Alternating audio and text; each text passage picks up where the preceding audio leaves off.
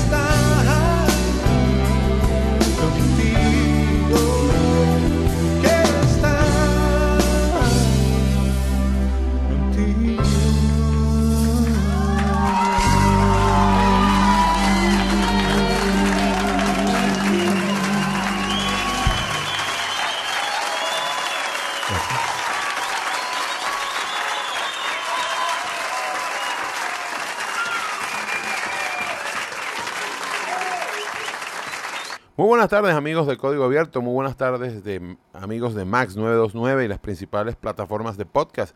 Estamos ah, juntos otra vez como cada fin de semana a las 12 del mediodía para escuchar una emisión más de Código Abierto que viene con todo. Aquí tenemos, vamos a conversar de los 14 años de la salida del aire de RCTV, vamos a hablar con William Peña, un panorama bien interesante de las telecomunicaciones en Venezuela, vamos a hablar con nuestra muy querida eh, además amiga eh, Laura Castellanos, que nos va a hablar precisamente sobre un curso de oratoria y cómo hacer eh, vocería en redes sociales, cosa que me parece muy interesante.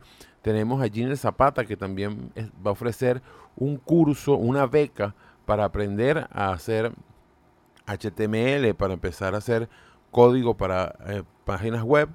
Y además esta beca, aparte de dar estudio, da un sueldo mínimo lo cual me parece muy interesante. Y por supuesto la intervención de ustedes a través de arroba fmonroy, arroba código abierto y la buena música de Max. ¿Qué Max podemos pedir? Como diría el fanaticazo doctor Alejandro Moreno. Para nosotros es un placer arrancar este viaje como semana a semana lo hacemos aquí en Código Abierto y lo arrancamos de esta manera. Bits del pasado. Una mirada a la historia de la tecnología en Código Abierto. Código Abierto. Se me olvidó decir que precisamente arrancamos el programa con Quiero estar contigo de Guillermo Carrasco y que esto es parte también casi de un beat del pasado por una razón. Guillermo Carrasco cumplió años esta semana, así que a nuestro querido pana arroba bosto, Guillermo Carrasco, eh, pues mil parabienes, una de las voces eh, más interesantes de nuestro país, tanto como cantante como locutor y además un Pepe Grillo de la industria de los derechos de autor. Él ha hecho un trabajo gremial importante en la industria del derecho de autor. Y bueno, ¿qué pasó en estos días ah, en la historia? Bueno, el 29 de, eh, de, mayo, tal día como 29 de mayo de 1996, el World Wide Web Consortium presenta el HTTP, el protocolo usado en las transacciones web hoy en día. Un 28 de mayo de 1987, CompuServe presentó el formato GIF, el eh, Graphic Interchange Format, que masificó el uso de imágenes en la web, que por cierto es, como lo dice allí, un formato que pertenece a CompuServe, en cambio que el JPEG es un formato libre, un formato de código abierto, y CompuServe ha seguido cobrando royalties por esto, por este formato GIF hasta el día de hoy. El GIF sigue usándose eh, casi, bueno, más de 35 años después, 34 años después. El 28 de febrero de, mil, de, perdón, febrero, 28 de mayo de 1995 fue lanzada la consola PlayStation por Sony, la primera en llegar a 100 millones de unidades vendidas, que ya vamos por el PlayStation 5, que sí, sí, es el sueño de casi todos los oyentes de código abierto. Yo lo sé, al menos el mío lo es. También el 30 de mayo de 1995 Microsoft presenta su web server Internet Information Service 1.0, incluido en Windows NT 3.51. Aquellos que trabajamos con Windows, con Windows NT 351, ¿cómo sufrimos ese sistema operativo, chicos? ¿Cómo lo sufrimos? También en 2014, un 29 de mayo, la FIFA obliga a Twitter que debe eliminar avatares que usen el logo del Mundial Brasil 2014. También el 30 de mayo de 2005, por primera vez, las ventas de los laptops superó a los de los desktops. Hoy en día, prácticamente los desktops no se venden sino muy focalizados en la oficina y el laptop es el gran ganador, el gran competidor, el gran eh, grande en todo. Y el 31 de mayo de 2006, la policía sueca decomisó a los servidores de Pirate Bay por infringir derechos de autor. Ay Dios, Pirate Bay. Dígame tú, ¿quién no se acuerda de ese sitio? Aunque recuerden, no alentamos para nada eh, la piratería, ni mucho menos. También vamos a hacer una, un interesante eh, anécdota acá con el siguiente tema que vamos a poner, que también es un bit del pasado. La agrupación Fuga, donde estaba nuestro vecino en los Palos Grandes, em, Juan Carlos Sabater, em, un 31 de mayo de 1983 saca es uno de los primeros videoclips de la historia de Venezuela el tema se llamaba Cuyagua de su primer álbum y fue dirigido por Enrique Lazo. Por supuesto, no vamos a ver el videoclip, pero sí vamos a escuchar ese tema del excelente, eh, del excelente grupo Fuga, que fue uno de los primeros en eh, grupos de pop rock en montarse en esa ola de los 80, ola que por supuesto capitalizó Aditus, que ya venía sonando desde los 70. Pero entonces vamos a escuchar con fuga de su primer y único álbum el tema Cuyagua, que un 31 de mayo de 1983 se convirtió en los primeros videoclips venezolanos dirigidos por Enrique Lazo.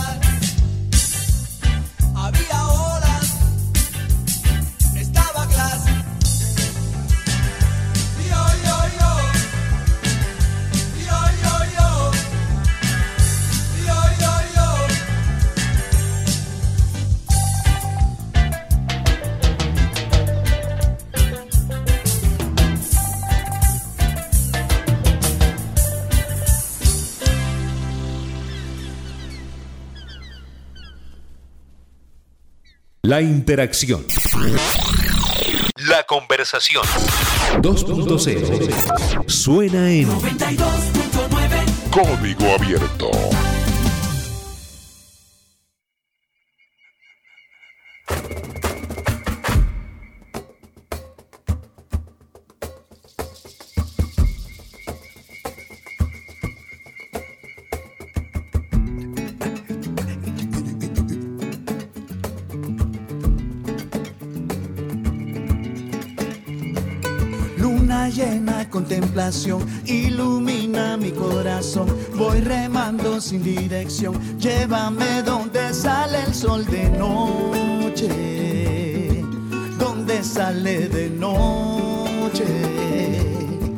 Donde la vida no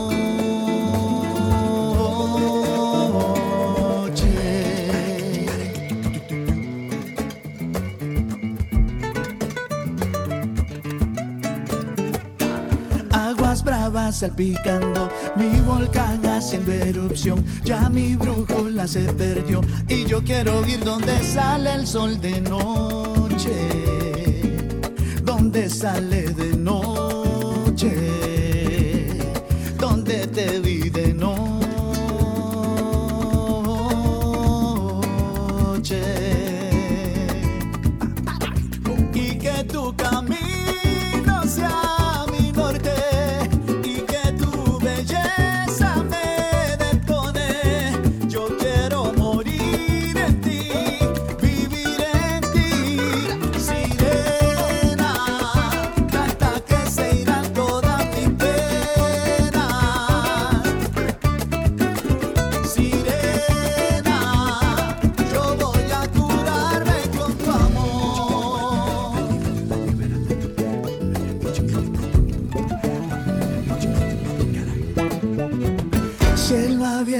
constelación, río y mar hacen conexión. Yo lo pido con devoción. Llévame donde sale el sol de noche,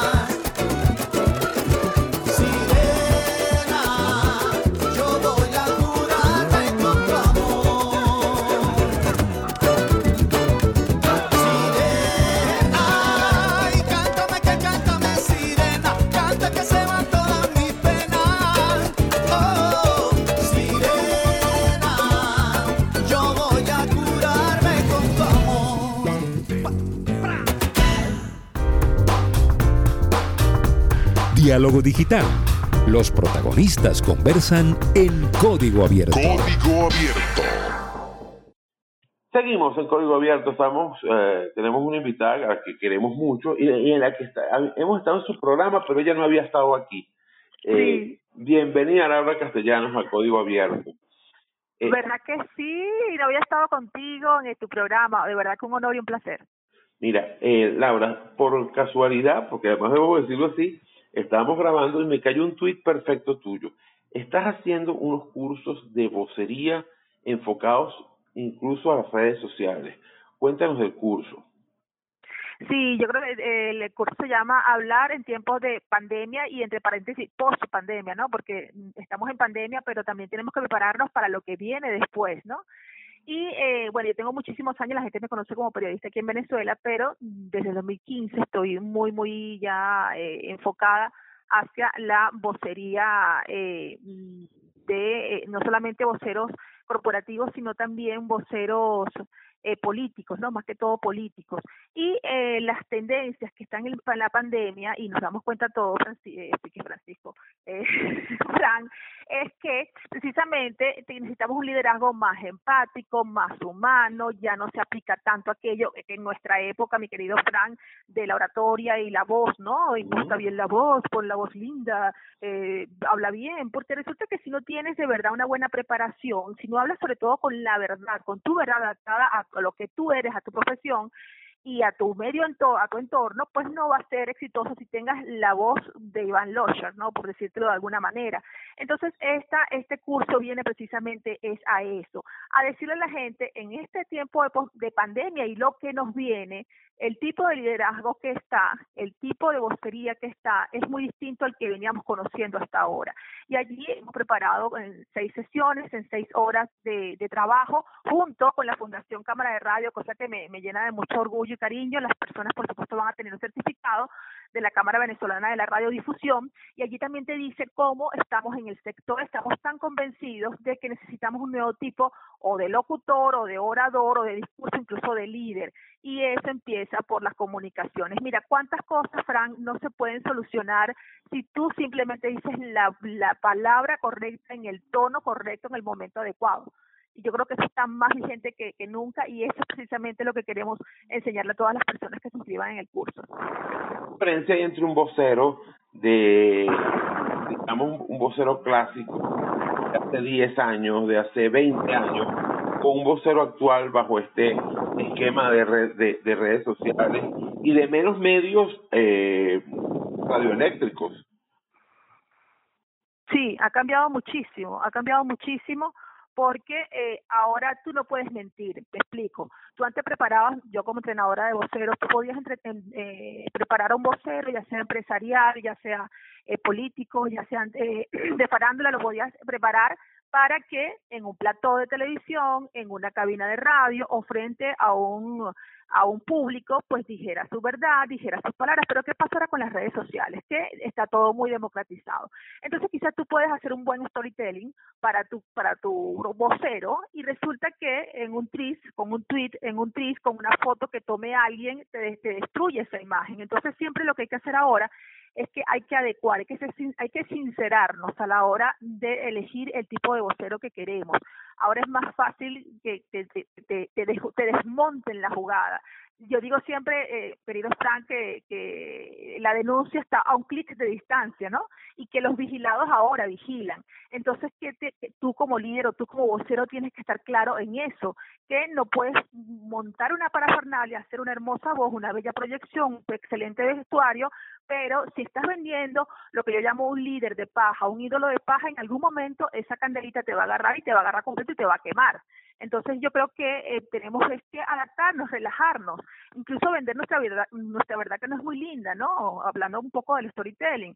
Eh, yo siempre pongo como ejemplo el storytelling nada lindo, el de Donald Trump, un tipo xenófobo, eh, de patán, maltratador de mujeres. Él vendió esa verdad y esa verdad resulta que caló en una gran parte de la sociedad norteamericana y en su momento fue presidente electo. ¿Pero por qué? Porque era fácilmente comprobable que el tipo era así y había mucha gente que se identificaba con él. Entonces yo creo que también la nueva vocería tiene que perder miedo y dejar a un lado los clichés. Y eso en hablar tiempos de pandemia es lo que vamos a mostrarle a las personas, que entiendan que tenemos que aceptarnos como son, como somos y potenciar nuestras eh, fortalezas y nuestras debilidades, pues de alguna manera calibrarlas.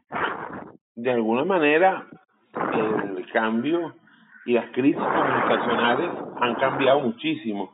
Antes se hablaba que si tú no, si tú no atajabas una crisis comunicacional, por ejemplo, aquella famosa de Ford y los cauchos de la Explorer con, con el fabricante de si no la atajabas en 20 días, estabas fregado. Ahora yo creo que en tiempo de redes sociales, si dejas pasar 18 horas, estás fregado. Eh, ¿cuál, ¿Cuál es la importancia de tener precisamente un comprador un plan de emergencia comunicacional? Sí, yo creo que el manejo de crisis está presente, ¿no? Ahí, ahí, de hecho, las grandes empresas tienen su su protocolo de manejo de crisis. Es lo que debería hacer toda empresa, incluso si somos emprendedores o si somos una empresa no muy grande, nosotros ya tenemos que saber más o menos qué puede pasar. Por ejemplo, si tenemos una línea de traje de baño, puede ser que se nos empiecen a romper porque nos vendieron un hilo que no servía y resulta que las clientes empiezan a quejarse. Eso te puede pasar, como no te puede pasar. Pero tú debes preverlo, que oye, ¿qué yo haría si me pasa esto? Entonces son cosas que tomar en cuenta, por lo menos en la política. En la política eh, siempre se critica el timing, ¿no? Que tiene sobre todo el tema de la oposición muchas veces, oye, no reaccionan, y es totalmente cierto. Lo que tú dices, pasan 18 horas y son 15 siglos en, en, en las redes sociales, pero no es que vas a salir a responder como un loco, porque hay distintas formas que responder, incluso a veces un silencio puede ser una buena respuesta o, un comunicado puede ser una buena respuesta, o salir tú, pedir disculpas puede ser también una buena respuesta. Entonces yo creo que siempre cuando nos pasa algo malo, incluso en nuestra vida privada, siempre tenemos que estar preparados. Oye, ¿qué pasaría si? ¿Qué sucedería si? Y eh, debes tener una estrategia eh, de alguna manera eh, trazada, y más en estas épocas de redes sociales, Fran, que nos encanta estar metido en las redes sociales, pues tenemos que dedicar unos minutos para eso. Y de eso se trata también este nuevo tipo de vocería, porque tienes que ser muy sincero y muy pilas para salir al, al paso. Incluso a veces un tweet, eh, el mismo, el mismo vocero se pone a responder por un lado y resulta que la estrategia del partido político o de la empresa va por el otro. Entonces también tiene que ver mucho con la disciplina, ¿no? Esta nueva vocería, porque tenemos demasiadas puertas abiertas desde el punto de vista de comunicación que si no nos ponemos organizados se nos puede ir de las manos. ¿Cuándo es, ¿cuándo el curso? Eh, ¿Cómo me contacto para, para estar en tu curso? Mira, nosotros vamos a empezar, si Dios quiere, el 21 de junio comenzamos con la primera cohorte. Tenemos dos opciones. Eh, online, por supuesto, que sería los lunes, miércoles y viernes, sería a través de dos semanas, una sesión eh, de una hora cada día, eh, lunes, miércoles y viernes. Tenemos la intensiva, que sería una semana, que serían tres sesiones de dos horas cada uno. Y con el tema de Incompany, pues ahí sí habría que, respetando las medidas de bioseguridad, eh, las seis horas de duración del curso, pues a convenir con el contratante. Eh, el costo, la, inversión es el, el online, 60 dólares por persona, y el Incompany es 110 dólares por persona, que te pones a sacar la cuenta, mi querido Frank, y por clase te sale menos de 20 dólares cada clase, por decírtelo de alguna manera. Yo me cuidé mucho y gracias a la Cámara Venezolana de la Radiodifusión lo pude ofrecer un curso que sea súper accesible y de alta calidad porque esto que yo estoy trayendo es lo que yo he puesto en práctica en países como México, República Dominicana, Colombia, Ecuador. Tú sabes que yo me la paso viajando y hace rato que quería hacer algo bien simplificado y, y que le trajera a los venezolanos eh, las últimas tendencias de cómo se está manejando la vocería. Bueno, eh, ¿cómo te contactamos? Mira, pueden hacerlo a través de los teléfonos de... Eh, de la cámara de radio, te voy a dar los teléfonos porque como estamos aquí en vivo, entonces hay que buscar, ¿verdad? Cosas que pasan en los programas en vivo. Ay, chicos, sí, hay que buscar a ver para ver, pero es pueden ir a la pueden bueno, pueden contactarme en principio a mí, a la a mi cuenta Laura te comunica. Allí pueden, por supuesto, eh, mm, escribirme, ya sea en Instagram o en Twitter. De hecho, el Twitter lo, lo, lo pusimos, lo tenemos ya por ahí rodando. Y también tenemos los números de la Cámara de la Radiodifusión, de, de la Fundación de la Cámara de Radiodifusión, que los estoy buscando, los tengo acá, gran pelón mío, mi querido, pero si van a mis redes sociales, allí tienen todas las eh, coordenadas. Escríbanme arroba Laura Te Comunica o al, el, al Instagram de, eh, la funda, de la Cámara Venezolana de la Radiodifusión. Bueno, Acá lo tengo, ya lo conseguí, mira, yo lo conseguí, viste, palabra cierta. Al 0212-263 mm, 6228, 0212-263-6228, y el Instagram de la fundación es arroba fundacionradio.cv de Venezuela y R, CVIR, fundación.cvir. Allí nos pueden contactar. Mira, y por supuesto estamos conversando con no te podemos dejar ir sin que, bueno, el día jueves se cumplieron 14 años de la primera muerte de RCP, como ustedes recuerdan. La primera muerte. Ajá, hubo la salida del aire en señal abierta, aquel funesto 27 de mayo de 2007, que cambió para siempre la historia de la televisión, por cierto, y después el, el 23 de enero de 2010, donde se apagó RCTV por última vez, ahora en la versión de televisión por suscripción, y hasta ahora esperamos el regreso. Tú que fuiste, a ti te vimos crecer en RCTV, llegar una niña y salir eh, todo un, una reportera, un ancla, y, y, toda esa experiencia que tuviste allí. Eh, bueno, cuéntame, ¿cómo ha sido la, la vida post-RCTV? y cómo y, y, cómo cómo te repusiste. Bueno, tú tuviste doble porque a ti te pasó también con CNB. ¿Tú te, sí, no, no. Yo ya tenía fama de, de salada ya, estaba más salada que la, que la sirenita, porque primero fue el cierre de Radio Caracas Televisión, yo estaba en CNB, tenía un programa que se llamaba Venezuela en Positivo y justo lo sacaron del aire cuando yo iba al aire. Y después me acuerdo que, bueno, dije, bueno, si la cosa es así, me voy y me fui a directora de, de comunicaciones de, de la alcaldía de Chacao y justo cuando yo entro eh, hay una orden de, de, de Chávez en aquel entonces de quitarle los sueldos a todos los directivos de la alcaldía. Todo el mundo volvió a verme en la mesa, me acuerdo, y que bueno, mija, pero mira, ha sido difícil, ha sido muy difícil. Eh, ayer grababa una cosa para espacio público, que hice un video con referencia a este tema, y yo decía, y lo digo, chico, que yo estoy muy contenta por lo menos de la generación, no, no solamente de, de los periodistas como tal, sino también de los actores, actrices, técnicos, eh, que todos nos reinventamos y todos estamos en buenos lugares. Ahí yo creo que la mejor prueba, ahí, ahí te probó dos cosas. Número uno, que eh, Radio Caracas Televisión era la, la, la, la industria productora de, de periodistas, de actrices, de actores, de técnicos de toda Venezuela.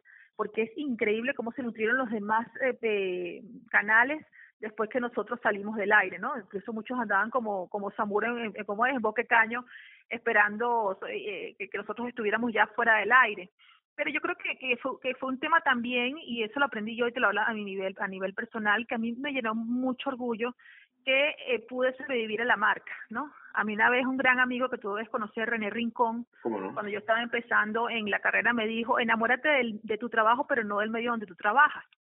Y yo siempre lo, lo ejercí así. Eduardo Zapene, que también es un gran amigo, me dijo una vez, eh, lo único que tú tienes es tu marca, que es Laura Castellanos, Radio Caracas es temporal, y yo siempre traté de tener mi propio estilo, y es muy lindo que ahorita, hoy día, pues sobrevivía la marca, y la gente se acuerde de, mí por nombre y apellido y no por la chica de Radio Caracas Televisión. Claro, eso también, por supuesto, es una referencia, pero te llena de orgullo porque dices, oye, yo dejé de alguna manera mi huella también en, en, en Radio Caracas Televisión.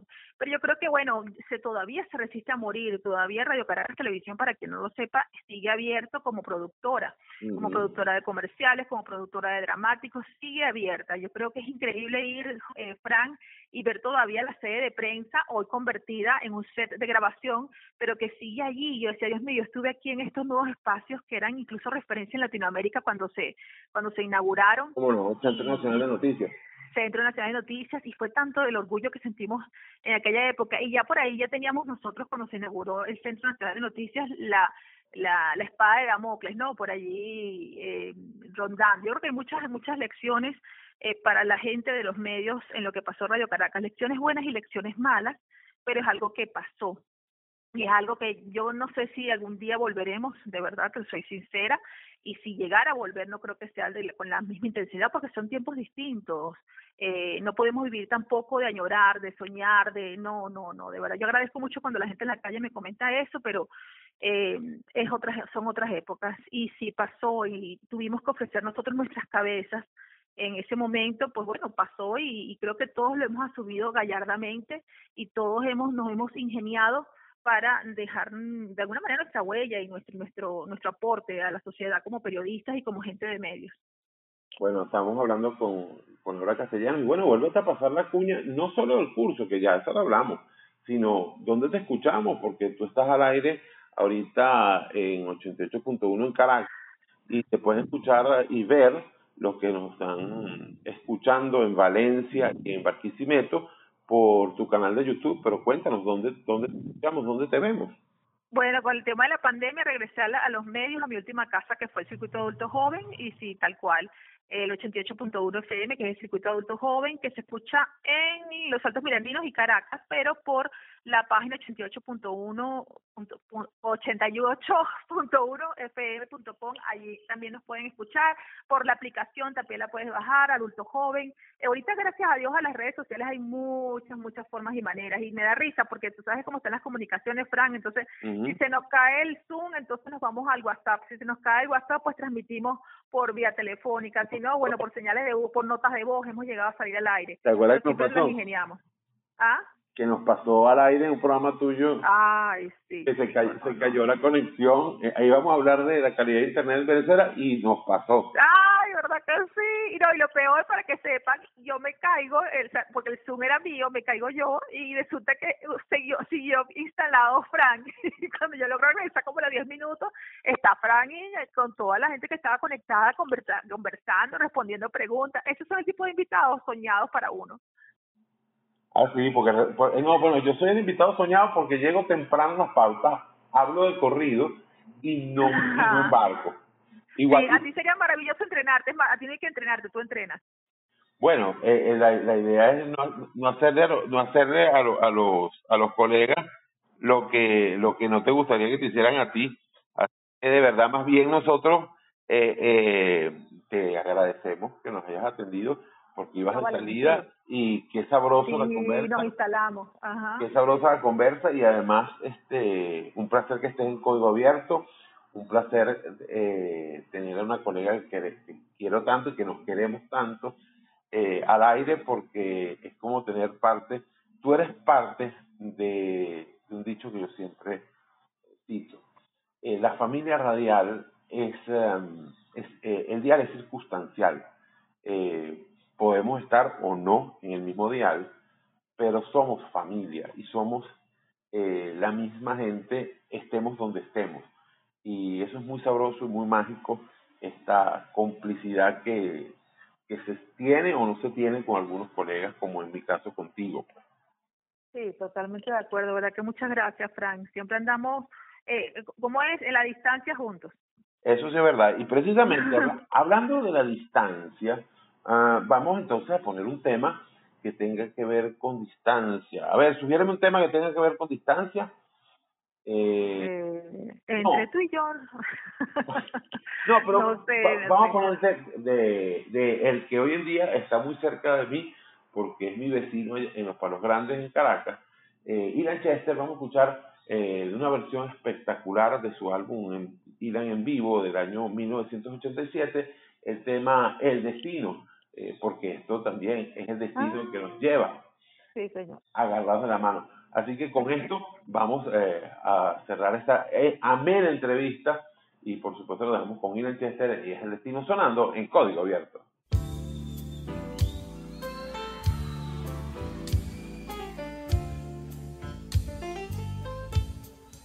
Separar dos vidas son solo cosas del destino. Comenzar de nuevo no es razón para la Amores hay de sobra a cada quien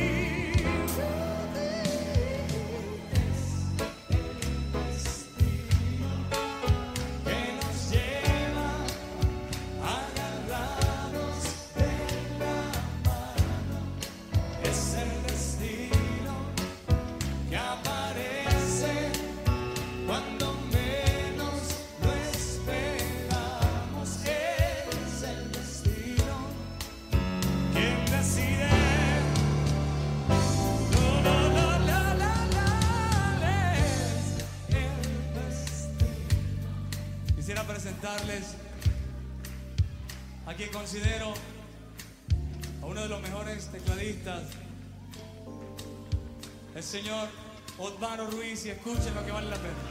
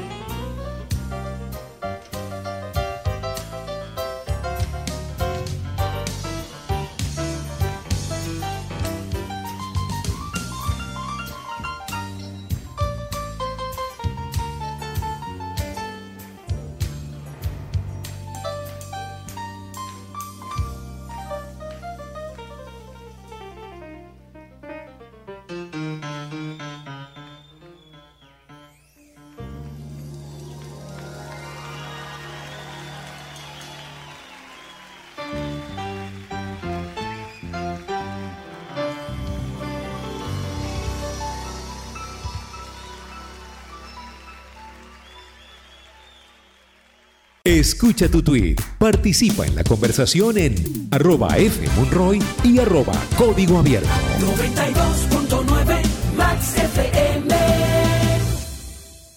Seguimos en Código Abierto y la verdad la sección que más nos gusta, la sección que hacen ustedes a través de la, de la participación y la interacción. Nos dice Carlos Alex desde Maracaibo eh, que cuando creo yo que se puede masificar el Internet por fibra óptica o satelital y puede ser eh, accesible a personas como Juan Bimba. Es cuestión de meses, años o décadas. Ok, buena pregunta. En principio lo que hay que estar claro es que Internet satelital no se va a masificar porque Internet satelital es caro, lento y con mucha latencia. También hay que volver a explicar por vez 10 millones, pero así nos decía alguna vez eh, mi profesor de radio en la Universidad Católica Andrés Bello, eh, Javier Vidal Pradas, que la radio es reiterativa. Lo que mucha gente llama satelital equivocadamente es conexiones inalámbricas punto a multipunto, razón por la cual son dos cosas distintas la conexión punto a multipunto o inalámbrica está bajando de precio porque evidentemente la, fibra óptica está creciendo más y le está comiendo también parte de, la jugada. Si tú como proveedor inalámbrico no te posicionaste bien antes de 2021, vas a tener que pasar a fibra o ver qué haces porque no la vas a pasar bien en, el siguiente, en los siguientes momentos. A la velocidad que está creciendo la, conexión a Internet en Venezuela, oye, podemos decir, podemos creer que básicamente si CanTV aprieta el acelerador, vamos a tener un muy buen final de año en Venezuela en cuanto a Internet. Vamos a tener velocidades muy competitivas, muy interesantes. Si CanTV no aprieta el acelerador tanto como quisiéramos, vamos a tener igual un promedio más o menos de 50 megabits por segundo en Venezuela. Sí, sí, 50 megabits Incluso ya hay ciudades como Maracaibo donde la, media está en 150 megabits, la media de usuarios. En eh, ciudades como Valencia o Caracas todavía está por, por debajo de los 15 megabits por segundo, pero con tendencia a crecer. En Valencia ya hay varias opciones de fibra, varias opciones inalámbricas y en Caracas también hay varias opciones inalámbricas. Hay menos fibra en Caracas que, por ejemplo, en Valencia, que en Barquisimeto o que en Maracaibo, lo cual llama poderosamente la atención y pasa porque básicamente en Caracas no hay tanto despliegue de poste aéreo como lo hay en eh, Valencia, en Barquisimeto y en Maracaibo, donde entonces es más fácil lanzar la fibra por el poste eh, y no por la parte subterránea que necesita mayor permisología y mayor eh, cuestión en general. De todas maneras, yo sí creo que la masificación de este Internet de alta velocidad debe venir, mira, quizás como mucho en dos años. En dos años lo normal va a ser tener fibra en las casas, en los grandes sitios poblados. Eh, sigue siendo problemas las partes no pobladas de Venezuela o de difícil acceso. Pero yo creo que la masificación de la fibra en dos años debería estar bastante mm, fuerte en el país. Dice Franco, felicito al señor Fran Monroy por su labor de comentarista en TLT, gratamente impresionado por sus conocimientos y humildad. Oye, ya leer este tweet al aire no es ser muy humilde, pero muchas gracias. Como ustedes saben, desde hace cuatro semanas estoy comentando béisbol una vez por semana. Soy parte del equipo de TLT, la tele tuya, en el béisbol y estoy absolutamente feliz. Los oyentes de Max 929 ya sabían que yo tenía que ver con béisbol porque participo en Deportes para todo el mundo y en Magallanes para todo el mundo, ambos programas de esta señal Max 929. Gracias de todas maneras, Franco, que es magallanero, por cierto. Andrés Rojas nos dice, ¿qué opinas de Starlink? ¿Enviable para un mercado como el venezolano? Bueno, Starlink es un servicio satelital que está capitalizado, que está liderando Elon Musk, el mismo de Tesla, y la verdad no se va a poder implementar en Venezuela hasta que no haya un permiso del regulador, es decir, de Conatel, si Conatel no da ese permiso, el servicio es ilegal y por ende no puede ser eh, prestado en nuestro país. Sería una muy buena idea, sí, sería una idea espectacular. Que nos vayan a permitir eh, tenerlo al aire en Venezuela, esa es una duda bastante razonable. Dice Pedro Pérez González. Hola, buenas tardes. Disculpe usted, pero tendré el conocimiento si Movilnet CDMA dejó de funcionar definitivamente. Bueno, aquí tenemos una cuestión que, hay que tomar con pinzas. No sé exactamente si Movis- Movilnet apagó la red CDMA. Se estaban haciendo la política que eh, radio base de CDMA que se dañara no se iba a reparar. Eh, pero no sé si toda la red CDMA murió. Eh, yo entiendo que sí. Igual me queda la duda de las redes 2G, GSM, tanto de Movistar como de Digitel, que mm, la verdad sea dicha, no sabemos la situación actual. Hay partes de Caracas donde ya no hay redes 2G, hay partes de Valencia donde no hay, ah, donde no hay redes 2G, hay partes de Barquisimeto donde no hay redes 2G. Así que, pero en otros sitios sí, incluso hacia el área de- del municipio Sucre en, Caracas, eh, el Marqués, básicamente, los dos caminos, colinas de los dos caminos. eh, ahí en las partes altas hay, hay, hay señal 2G, en las partes bajas no. Incluso hay un, un edificio en el Marqués donde en el séptimo piso el usuario no tiene servicio de telefonía fija ni de Digitel ni de Movistar y en la planta baja sí, una cosa insólita totalmente. Pero es lógico que apaguen las redes 2G porque son equipos obsoletos que mantenerlos cuesta mucho dinero, igual con CDMA. CDMA básicamente debía desaparecer. Bueno, vamos con la buena música de Código Abierto, por supuesto, ya cerrando esta primera hora de nuestro programa. ¿Y qué les parece escuchar a ver, vamos a ver qué hay por allá, por acá de interesante en la biblioteca de Max 929. Em, a ver.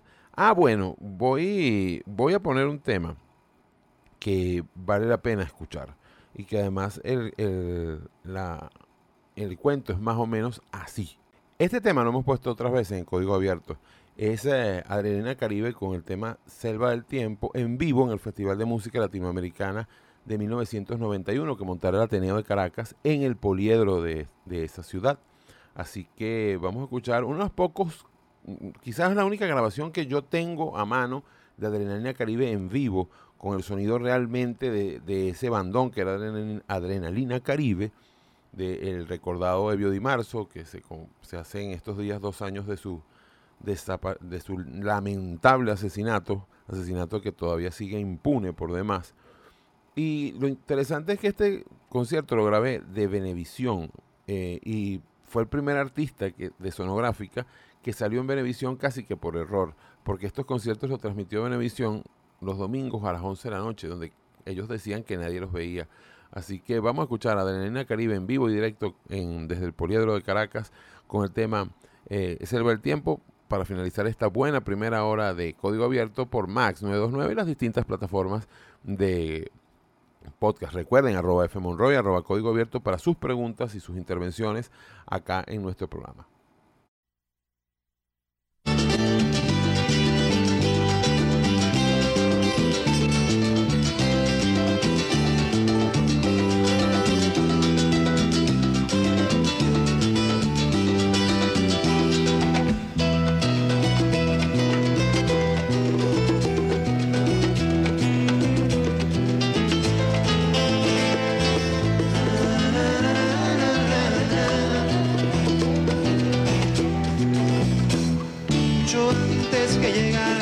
Españoles, mucho antes que llegaran blancos y negros, y en América existían las ciudades y los campos, y en América vivían las mujeres y los niños, y en las tardes puedo verlos reflejándose en el cielo, en el cielo.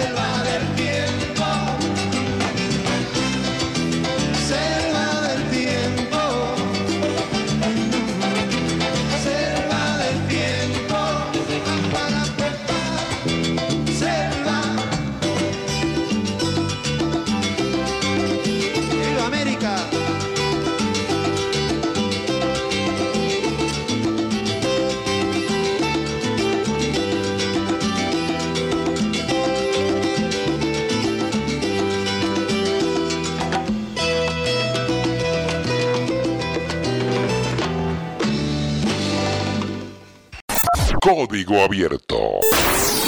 Periodismo 2.0 por Max FM. Max FM 929.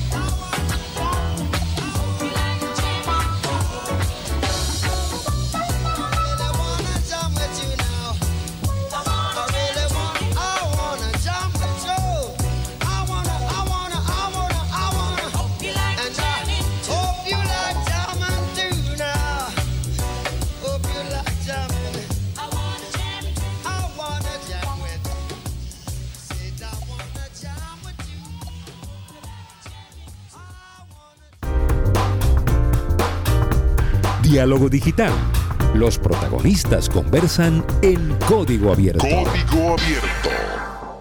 Estamos en código abierto y ahora tenemos en la línea telefónica desde Brasil a Giner Zapata. Giner Zapata es un diseñador venezolano eh, que además eh, emigró hace tres años a Brasil y eh, tiene, nos llegó un tuit de él muy curioso, que es que busca 10 personas en Latinoamérica que quieran mejorar sus vidas con una carrera nueva, desarrollo front-end y que los va a becar totalmente gratis y que será un curso de cuatro meses y estarán becados con un salario mínimo durante ese tiempo. Giner, cuéntanos de dónde sale esta iniciativa y por qué haces esta iniciativa. Buenos días, señor Frank. Muchas gracias por la invitación. Bueno, yo creo que para responder esa pregunta tendría que hablar un poquito sobre mí. Eh, como usted dijo, soy diseñador gráfico y tengo tres años en Brasil.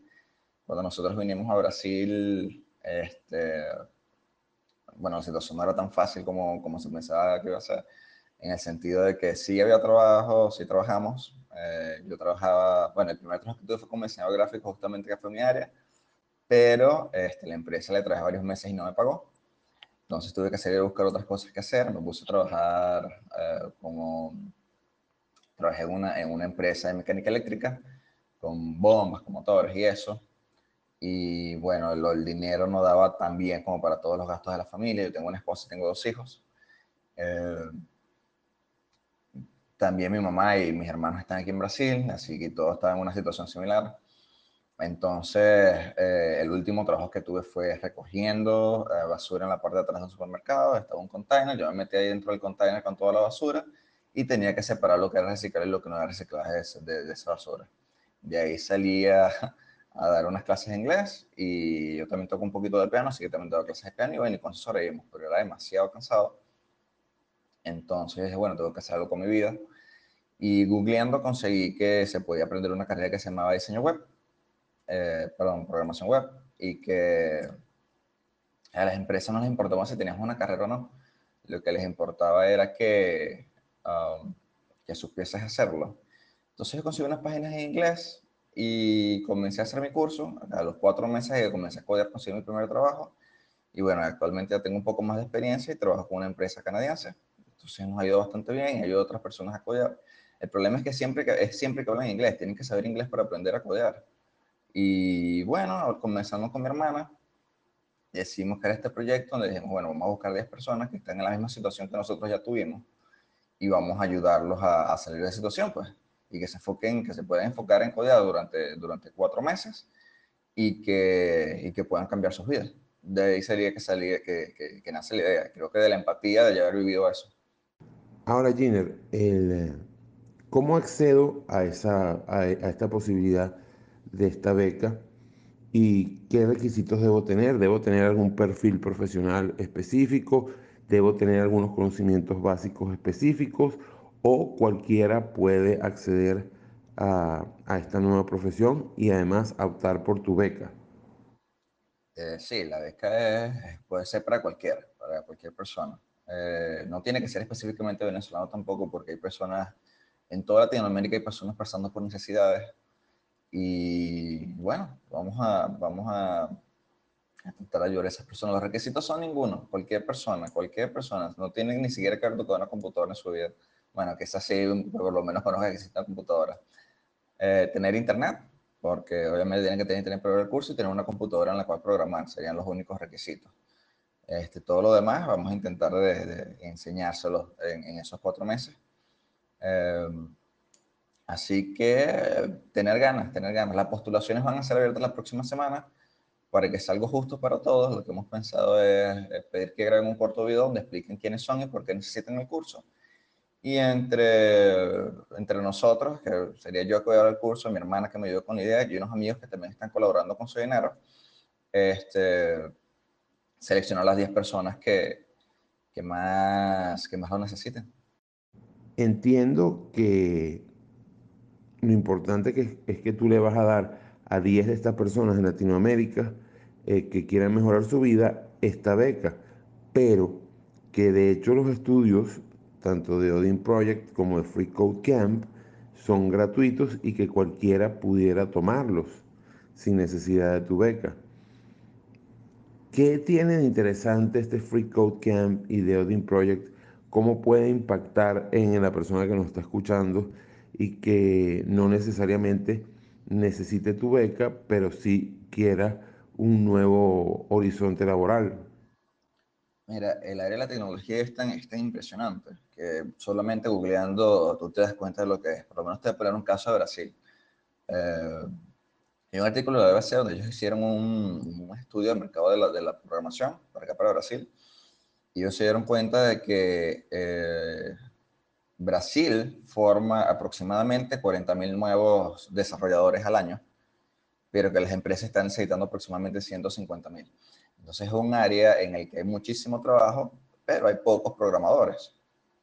Uh, Building Project es una página que se, se dedica a recopilar recursos decirte que tienes que estudiar, como te da como una guía de lo que tienes que estudiar si quieres postularte a esos trabajos.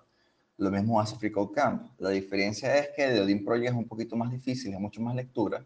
Y FreeCodeCamp parece más como un juego. Y la otra cosa es que FreeCodeCamp te da certificados. Tú puedes certificarte como que, mira, hice 300 horas de, diseño responsivo, hice 300 horas de JavaScript, hice 300 horas de framework de frontend, hice 300 horas de base de datos, o sea, es muy bueno.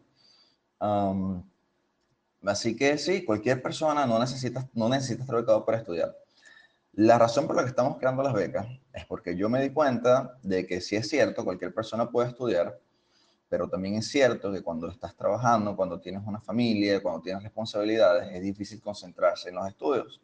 Entonces, bueno, vamos a, decidimos que vamos a ayudar a estas 10 personas para que ellos puedan concentrarse en los estudios esos cuatro meses y de allí puedan comenzar a trabajar, porque trabajo hay. El front-end pudiéramos definirlo algo así como la cara, la interfase gráfica de una página web, ¿cierto? ¿O hay algo más de eso? ¿Qué hay en este curso eh, que están, como dijimos, eh, los dos cursos son eh, donde puedes aprender Free Code Camp y The Odin Project, pero lo interesante es que tú a 10 personas las becarías también con un salario mínimo durante ese tiempo. Estamos hablando con Junior Zapata, diseñador, quien está ofreciendo estas 10 eh, becas para un curso de cuatro meses y con un salario mínimo en eh, y la preparación para eh, empezar a echar código. Mire, esa es una muy buena pregunta y, y sería una forma de explicarlo, creo que sería con una analogía. Um, Frontend trabajan principalmente con tres, tres, tres, tecnologías que son HTML, CSS y JavaScript. Y es como una casa. HTML sería como la estructura, como, como los bloques, como los pilares. CSS es cómo se ve esa, esa, esa casa, qué color son las paredes, qué cuadros tiene, cómo son los muebles. Por decirlo así, es la parte visual de la página web.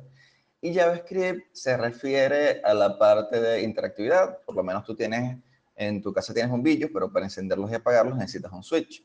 Entonces, que serían como los botones y las cosas así en, las páginas web.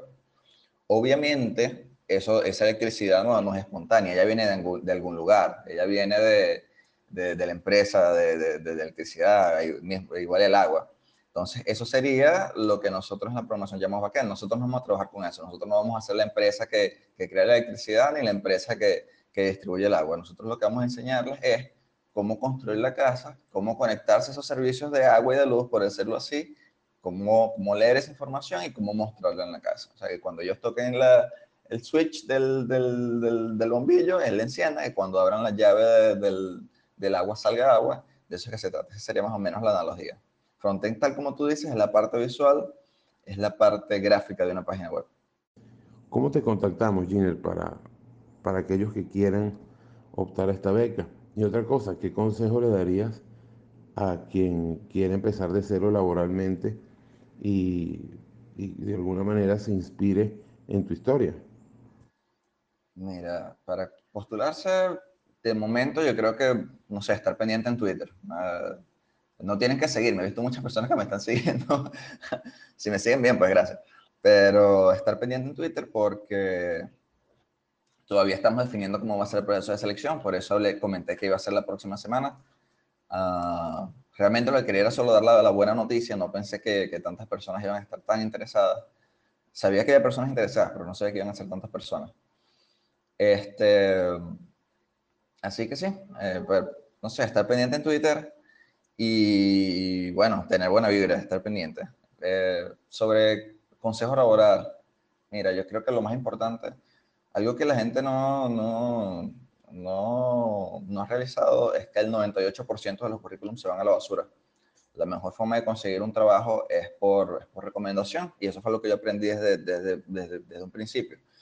Um, y siempre he aplicado en mi vida. Um, entonces, lo mejor que pueden hacer, si ustedes quieren conseguir un trabajo, desde el momento en que empiecen a aprender, o si ya saben desde hoy, es comenzar a publicar en sus redes sociales lo que ustedes están haciendo. Compartan artículos, compartan screenshots de los que están trabajando, si están haciendo un proyecto.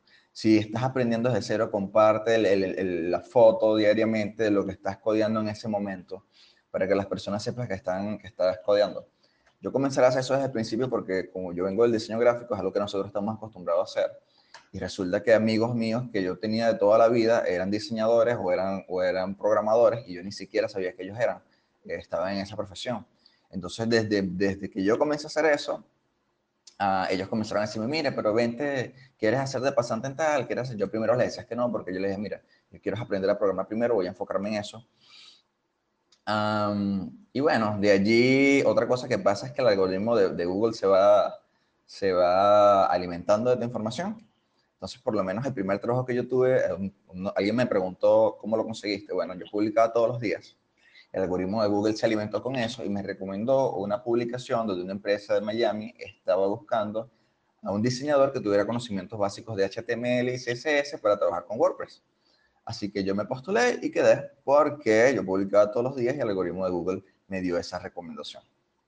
Y mi segundo trabajo, yo siempre publico en grupos de programación, siempre estoy pendiente, siempre estoy hablando, he hecho muy buenos amigos, entonces, que nunca he visto en persona, pero los conocí allí.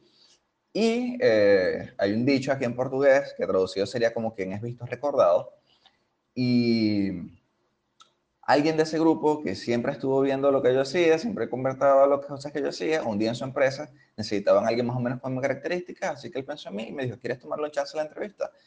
Y la hice y bueno, gracias a Dios conseguí el, el trabajo. Um, algo que pasé por alto también eh, es que el, para, hacer, el curso no necesitas hablar inglés. Justamente eso es lo que queremos combatir, que si tú hablas inglés existen demasiados recursos existen demasiadas guías de lo que tienes que estudiar, pero si hablas español no existe esa guía. Eh, entonces lo que estamos tratando de hacer es primeramente hacer este curso, que va a ser um, gratuito, todo el mundo puede verlo, con estas 10 personas becadas, pero con esa información que, vamos que tenemos, entonces vamos a crear esa página parecida a, a Project, donde después cualquier persona va a poder ir y, estudiar por su cuenta. La segunda cosa sería que ah, anoche recibí la buena noticia de que un amigo que tiene una empresa se comprometió a que el mejor de los estudiantes del curso um, va a tener empre- empleo fijo en su trabajo, en, en su empresa. Entonces, bueno, es una buenísima noticia. Ahí imagínate. no es algo que se esperaba, pero bienvenido sea.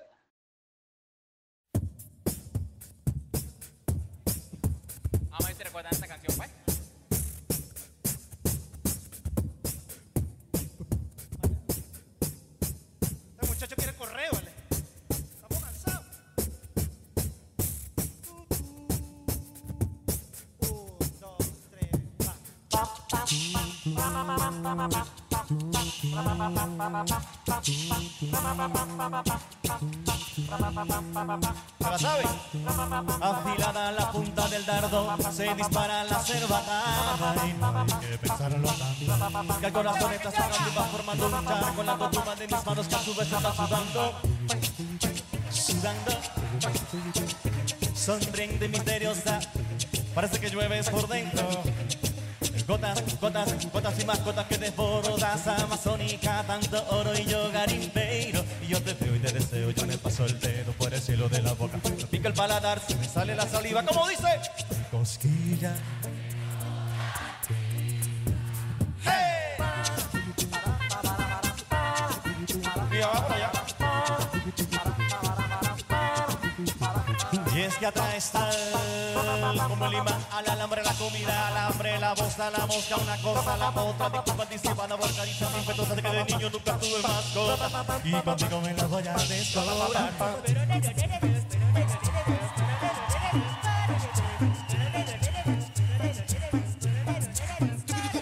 La noche es la cita. Voy a salir contigo.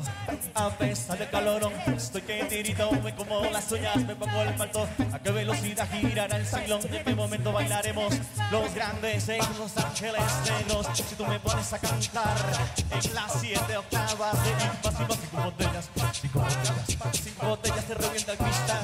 Ya casi no caemos, al menos en mi intención es la mejor, pero ni vago. Me avergüenzo, ya casi te le creo lo que quiero. Hay cosquillas que no dan. ¡No sé, solo! Otra vez más duro. Hay cosquillas que no dan. Le gusta la cumbia. A esto le gusta la cumbia. Hay cosquillas que no dan risa. A mí también me gusta. Cuando quiera. Hay cosquillas que no dan. No se oye.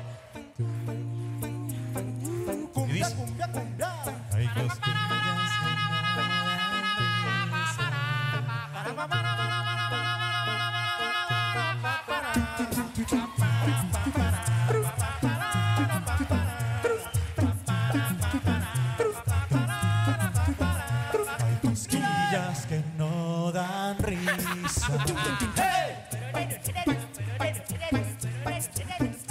Siete palos muertos de risa.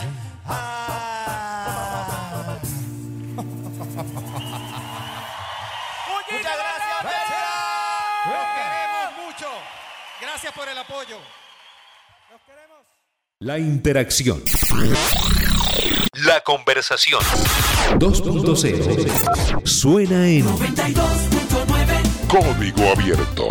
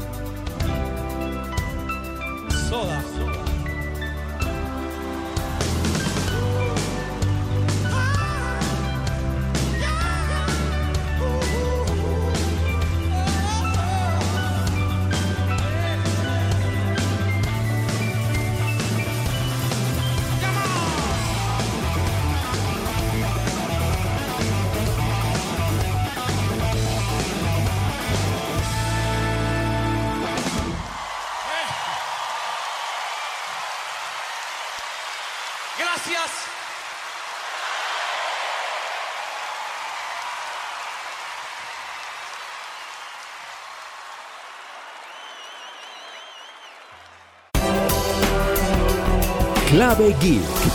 Los expertos conversan en código abierto. Código abierto.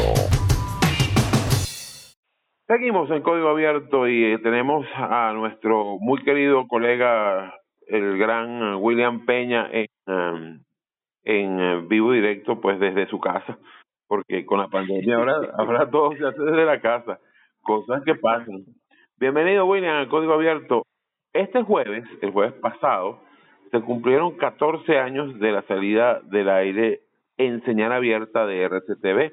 RCTV tuvo dos muertes, una el 27 de mayo del año 2007 y otra el eh, pues el 23 de enero de 2010 cuando salen de la televisión por suscripción. ¿Cuánto ha cambiado la industria de televisión desde esa fecha hasta ahora? Bueno, mi estimado amigo Fran, gracias por invitarme en principio y, bueno, ya ha cambiado mucho, ¿no? En principio porque la salida de RCTV marcó lo que fue el, el, la temporada de censura radical del gobierno del entonces presidente Hugo Chávez y a partir de allí la arremetida en contra de los medios de comunicación en general fue aplastante. Tanto así que hoy, 14 años después, en Venezuela prácticamente no existen medios de comunicación televisivos con señal abierta que puedan verse en todo el país. Venevisión y Televen, que es lo que queda de la, de, la televisión privada nacional, prácticamente no tienen contenidos o la programación es demasiado, yo diría que demasiado pobre, eh, demasiado enlatada, demasiado contenido viejo y muy pocas producciones nuevas que puedan atraer a las audiencias, ¿no? También, por supuesto, todo lo que ha sido el crecimiento de la TV por suscripción. Pero en síntesis, eh, fue la aniquilación de los medios en absoluto. Después de allí vino la arremetida con en el 2009 con Diosdado Cabello, en aquel momento director de, Conatel, eh, que, suspendió a través de la norma técnica la posibilidad de, de que los medios, de que los canales de televisión eh, se fuesen nacionales o internacionales y tenían que cumplir unas ciertas reglas con esa norma tan terrible que sacó nuevamente a Radio Caracas de las pantallas de la TV por suscripción y por supuesto la arremetida contra los canales de televisión, aquel famoso decreto de, de eliminación del tema de las concesiones y eso pues de una u otra forma apagó totalmente en principio la televisión, después la arremetida contra las emisoras de radio, que hoy en día también las pocas que quedan, y tú lo sabes, este, Fran, eh, prácticamente no hay opinión, no hay debate, lo que hay es música y una que otra eh, sistema de información totalmente, diríamos, parcializado o muy poco objetivo, ¿no? Porque eh, tienen la espada de Damocles directamente y, no pueden hacer más, ¿no? Yo diría que el único gran medio de, radio hoy en día puede ser la cadena Unión Radio, pero ha tenido que ceder ante una gran cantidad de presiones y, realmente ahí no hay mucho que, ofrecer desde el punto de vista de, opinión, de, contraste, desde el punto de vista de debate, ¿no? Creo que eso es muy rico para las audiencias, para que se creen sus propios este, criterios y, y se genere matriz de opinión importante. Y en el caso de la televisión, pues realmente en Venezuela no hay, no existe hoy en día un, un, un medio informativo desde el punto de vista de televisión, porque sabemos que televisión es un medio que está ligado al, al gobierno, al chavismo, al maurismo. Su presidente está buscado por la justicia internacional por delitos y bueno, y, y, quien asiste a ese medio, pues de una otra manera está convalidando, y yo siempre lo he dicho, eh, es, esa, es, esa, esa terrible, yo siempre lo he visto de esa manera, este, cosa nuestra, el venezolano, que no, de una u otra forma no entendemos lo importante de la honestidad, la dignidad y la humildad al momento de, de, de entender eh, que esos espacios no se pueden ocupar porque esos espacios están ocupados por, por delincuentes, realmente hablando. Bueno, aquí, y aquí, de, entre no, aquí entre no, William, ahí yo sí difiero de ti. No, yo sé que tú difieres de mí muchísimo en ese punto, porque tú eres de lo que de lo que cree que hay que mantener los espacios como Vladimir Villegas, y yo te respeto, ¿no? Pero, pero, pero te entiendo.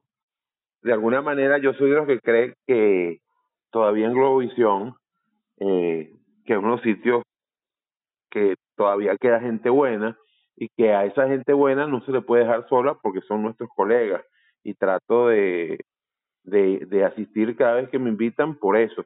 Pero, de alguna manera, centrándonos otra vez en telecomunicaciones, fíjate, se puede decir que el 14, o mejor dicho, que el 27 de mayo de 2007 es la fecha que hace que el boom de la televisión por suscripción en Venezuela, eh, pues se, se hiciera como nunca antes, o sea, pasamos a un 80% de la población conectada a televisión por suscripción con unos con unos eh, precios congelados que después hicieron muchas otras cosas, muchos otros vicios, muchos otros problemas, eh, pero que también el 18 de mayo del 2020, con la ida de DirecTV, fue otro cisma de la televisión venezolana que afianzó al streaming.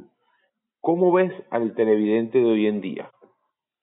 Exactamente, este, Fran. Eh, hubo, hubo dos quiebres importantes. El quiebre del 2007 que impulsó a la TV por suscripción hasta el, el quiebre del 2019 cuando no solamente pasó lo de DirecTV, sino que dos meses antes pasó lo de Cantera Satelital que por un tema del satélite que se perdió, se, cerca de 500 mil hogares que tenían CanTV satelital, más unos 400 mil hogares que tenían televisión digital abierta, se quedaron literalmente sin señal, ¿no? Entonces eso impulsó, como tú dices, eh, todo el tema del streaming en un país en donde la conectividad es precaria y eso de una u otra manera pues afectó a una gran cantidad de la población, pero sí hubo un quiebre importante y eso es hoy lo que, lo, lo que trae como consecuencia que hoy en día una gran cantidad de familias estén tomando decisiones muy conectadas con servicios de streaming y menos conectadas con servicios de televisión por suscripción, a pesar de los esfuerzos que están haciendo las operadoras. Y tú ves ahí el caso de Inter, el caso de la propia Simple, el caso de Net1, y que están haciendo esfuerzos para, para seguir sumando clientes o recuperando clientes, y de una otra manera pues les ha costado, ¿no? Porque quien tiene un, un servicio de streaming en casa, eh, cuando hace una, una, una, una comparación, pues termina muchas veces este, optando por, por pagar un Netflix, por pagar un Disney, por pagar un, un, un TV Box, por pagar un Pluto TV, que además es gratis, o por pagar otro, otro servicio de, de, de, de canales eh, de streaming y no tener televisión en casa. Pero eso depende mucho también de la, de la audiencia que se toca, eh, Fran, porque la audiencia es de clase media, empobrecida pero media, pero recuerda que aquí tenemos una cantidad de la población que es cercana al 80 y algo por ciento, que es población pobre, que vive en zonas humildes y en esas zonas, además de la precaria conectividad que hay, en muchos de esos hogares no hay ni siquiera un, un, un, teléfono, un smartphone, ¿no? Y cómo tener conectividad si no tengo una, un equipo, una herramienta para poder ver ese streaming, ¿no? Entonces esa gente tiene que morir eh, con una televisión precaria desde el punto de vista de señal abierta y analógica, porque en gran parte del país no se ve, o tener que contratar el servicio más básico de televisión por suscripción de quien pueda dárselo. En este caso podría ser el servicio de, de menos de un dólar de Simple, pero si no tenía la antena no tenía el, el, decodificador, tenía que comprarla y eso implica un desembolso importante para una familia que no tenga los ingresos, ¿no? Entonces allí viene todo una, un, un, un reajuste de todo el tema de servicios en el que Venezuela ha evolucionado no por, por forma natural, sino por obligación. Tienes un, un corte en el 2007 con el tema de, de, RCTV, otro en el 2010 con el tema de, de, de las señales internacionales, después viene el 2019 con el cierre de DirecTV y bueno, y en este momento eh, estamos tomando nuevas decisiones porque ya incluso, y tú lo sabes, la, las grandes cadenas de, de, televisión satelital están tomando decisiones que van a impactar a la audiencia. El caso venezolano con Movistar, que no sabemos hasta ahora qué va a pasar con este último acuerdo de, de Ispasá con Telefónica a nivel regional. Y bueno, lo que pasó este y, y, también lo que viene aconteciendo en el caso de Supercable y, y lo que vamos a ver ahorita en, en los próximos reacomodos de televisión eh, satelital con la nueva oferta que supuestamente va a lanzar el gobierno a través de una televisión satelital abierta, que es lo mismo en la televisión digital, pero ahora eh, conectadas a FTA, ¿no? Eso, eso es importante. Ese dato nos dio Esteban Trapielo hace dos, eh, dos semanas atrás y lo reventamos. Eh, mucha gente nos, nos indó en Twitter cuando hablamos de el servicio de, de, de televisión satelital abierta y gratuita.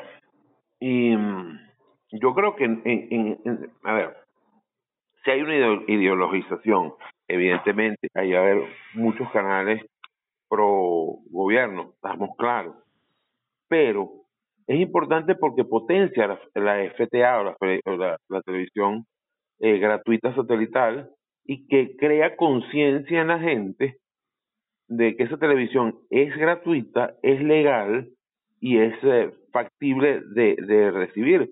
Porque algo que me está dando miedo a mí es la cantidad de, opciones IP que son ilegales. No sé qué opinas tú.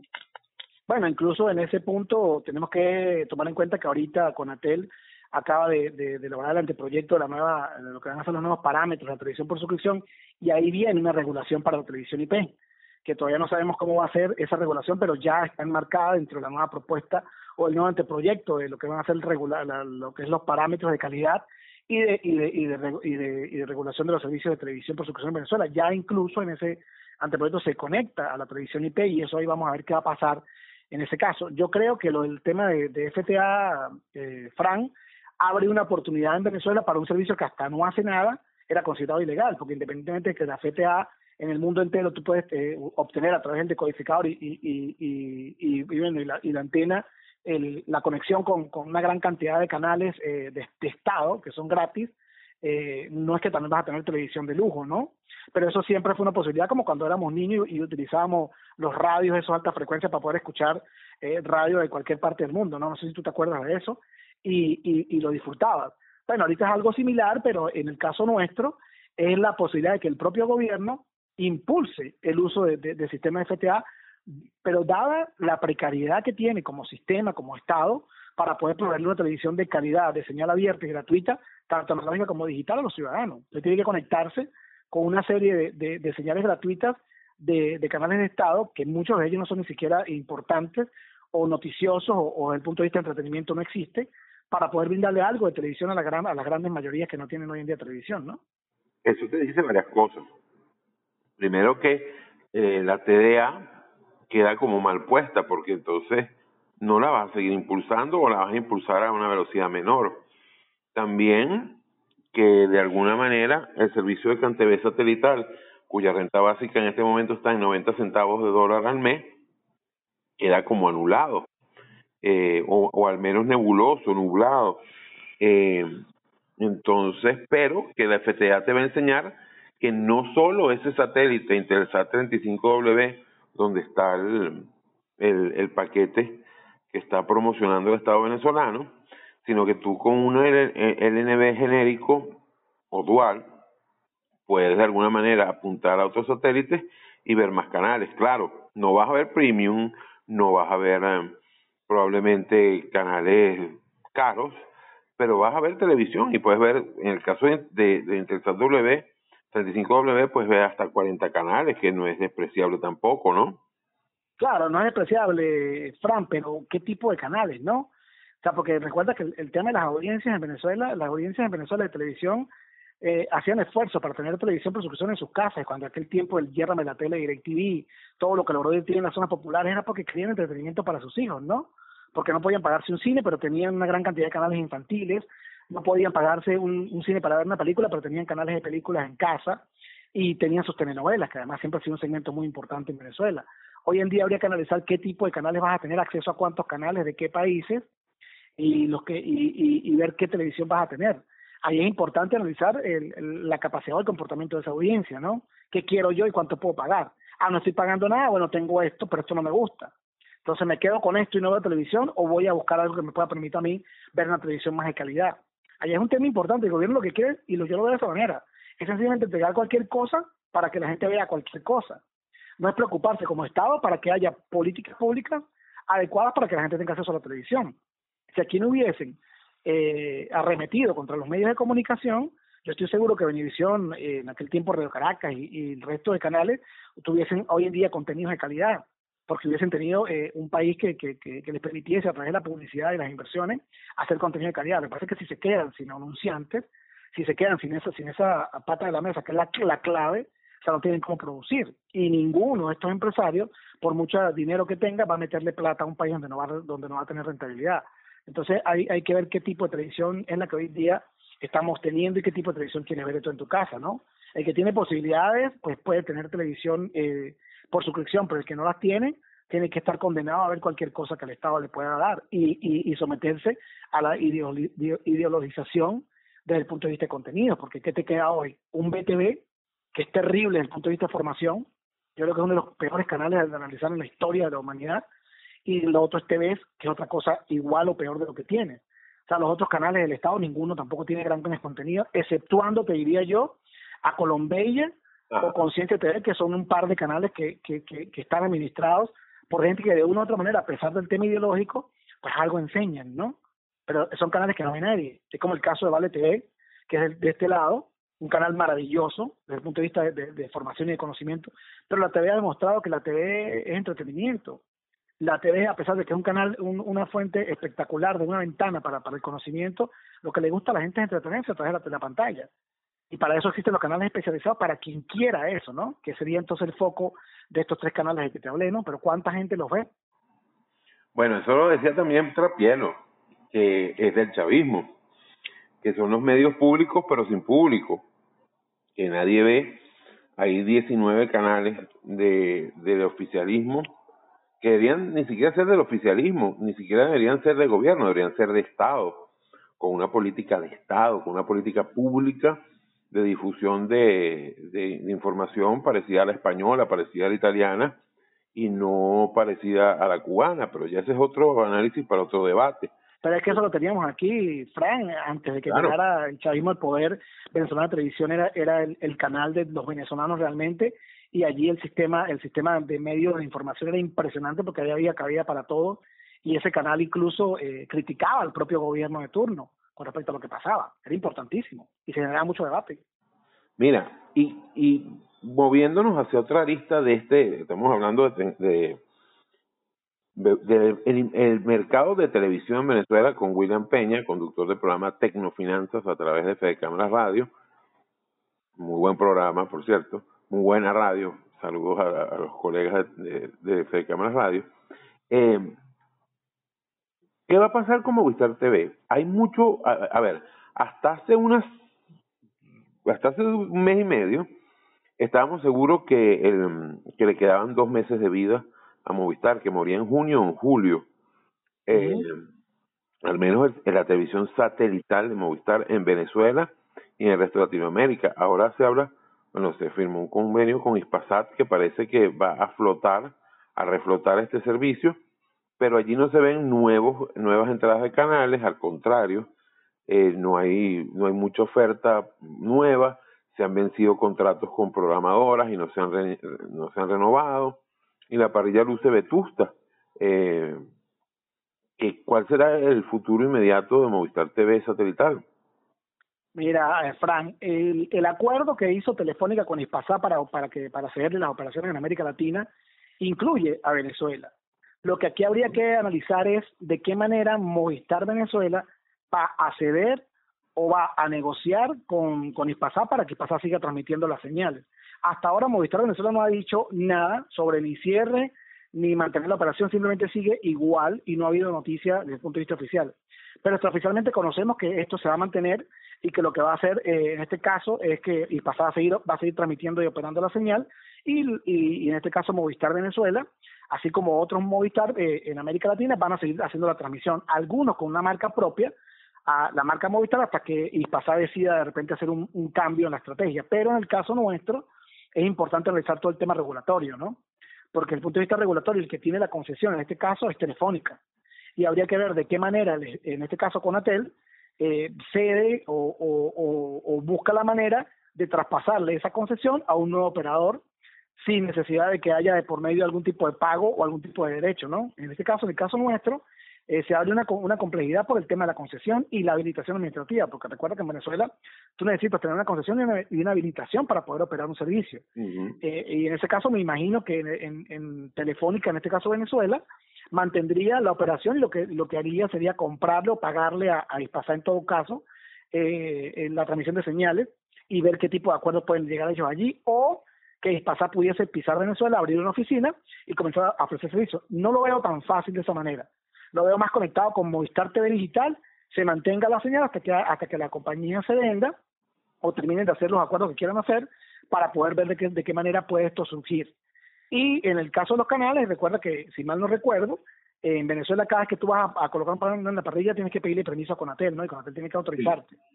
Y, y bueno, y habría que ver qué tipo de canal Pero tiene, porque hasta ahora la nuevo. Movistar se mantiene. Eh, ¿Ah? Es un canal nuevo. Es un canal que tenga registro de PNA, no. Claro, un canal nuevo, exactamente, tienes que a juro, eh, eh, eh, eh, bueno, en el caso sí, a juro tienes que eh, pedir permiso. Y bueno, y ahí, y ahí qué pasaría en, en ese caso, bueno, habría que esperar y recuerda que ahorita acaba de pasar en Colombia una cosa extraña, ¿no? Movistar Colombia le compró los servicios de, no a, a DirecTV. Es interesante ese, juego, ¿no? Tan extraña no es. Y, qué bueno que pones ese e- e- ese ese punto en la en la conversación. Extraña no es porque lo que tiene Movistar, la operación que tenía DirecTV en, en Colombia de Internet, era LTE fijo a una velocidad fija, con consumo ilimitado, pero velocidad fija, en la banda 7 de 2600 MHz. En Venezuela, eh, Simple TV tiene esa banda también, compartida con Movistar. Yo creo que Movistar no la ha aprendido en Venezuela, mm, no sé si tú sabes algo de eso, Pe- pero técnicamente allí pudieran dar Movistar Venezuela servicios de 5G y en el caso de Colombia pues dar servicios de 5G. De hecho, el servicio que estaba dando Movistar en, eh, perdón, DirecTV Colombia en esa banda 7 lo anunciaban como 5G en los mapas internacionales. Entonces sería interesante, bueno, con, con la banda 7 sola no se puede hacer una implementación de 5G, pero pudiera ser el principio del 5G en eh, Colombia a través de Movistar. No sé qué opinas tú. Sí, pero recuerda que ya Colombia este, está haciendo unas pruebas en LTE en, en 5G hace tiempo. Y lo que yo estuve analizando del, tema Colombia es que eh, para Movistar es un juego valioso porque puede eh, ampliar las capacidades que tiene desde el punto de vista de operación de, de redes de banda ancha y, y, y, por supuesto hacerse más atractiva al momento de una venta, ¿no? Y en el caso de DirecTV, concentrarse en su negocio de televisión, que es el, fuerte, y, y bueno, y, y dejar este mercado que era de 1.2 millones de clientes, no era un mercado despreciable, pero bueno, pero no, no estaba eh, en la jugada de, de, de DirecTV, no estaba en el roadmap exactamente el servicio ese, porque incluso AT&T hace un, par de semanas se desprendió de los servicios de, de media, de, de Discovery y todo esto, y, y, y, y bueno, están buscando la manera de centrarse en un, en un negocio medular. Me imagino que con intención de después venderle eso ya mucho mejor arreglado a quien lo vaya a comprar, ¿no? Recuerda que este caso AT&T también tiene la intención de vender a operaciones directivas a nivel mundial, ¿no? Y para eso un jugador importante sería Hughes que podría estar en ese juego, ¿no? Entonces quizás se están haciendo reacomodos. Pero Hughes otra vez compraría DirecTV. no sé, ah, ese, ese sería, eso es lo que mucho se ha hablado en Estados Unidos que podría ser interesante eh, que eh, esta jugada, ¿no?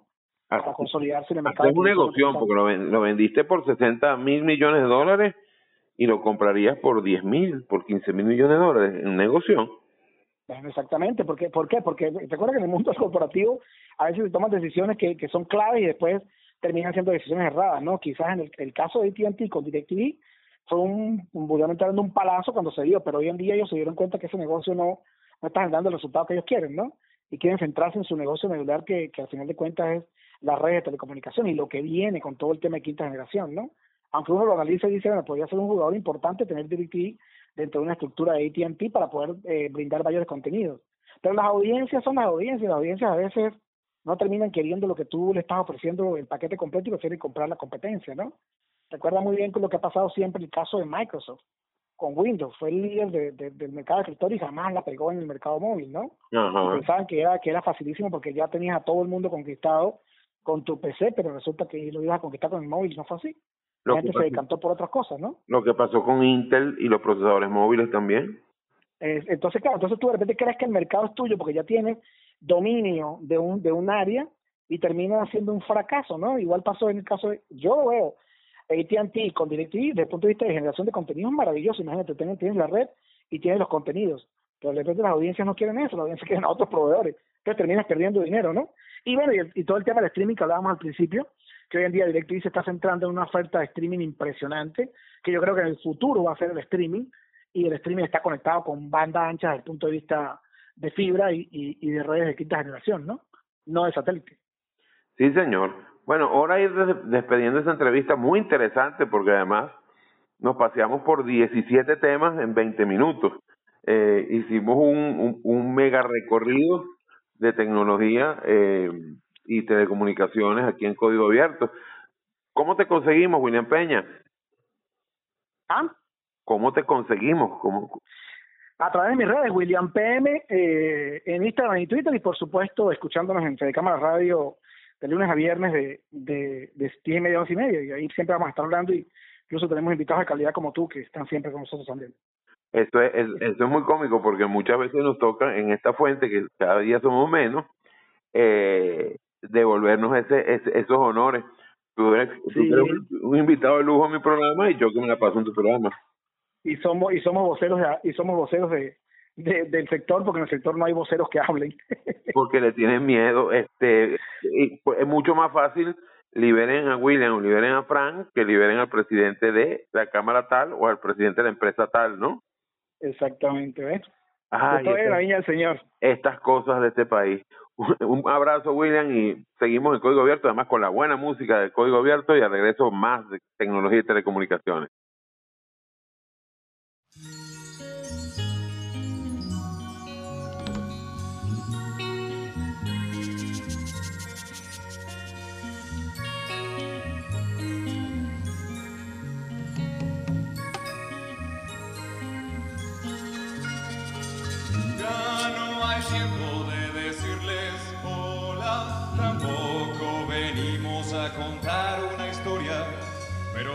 Todos, hay alguien que nos las quiere patear y es él, es el hombre con la pistola.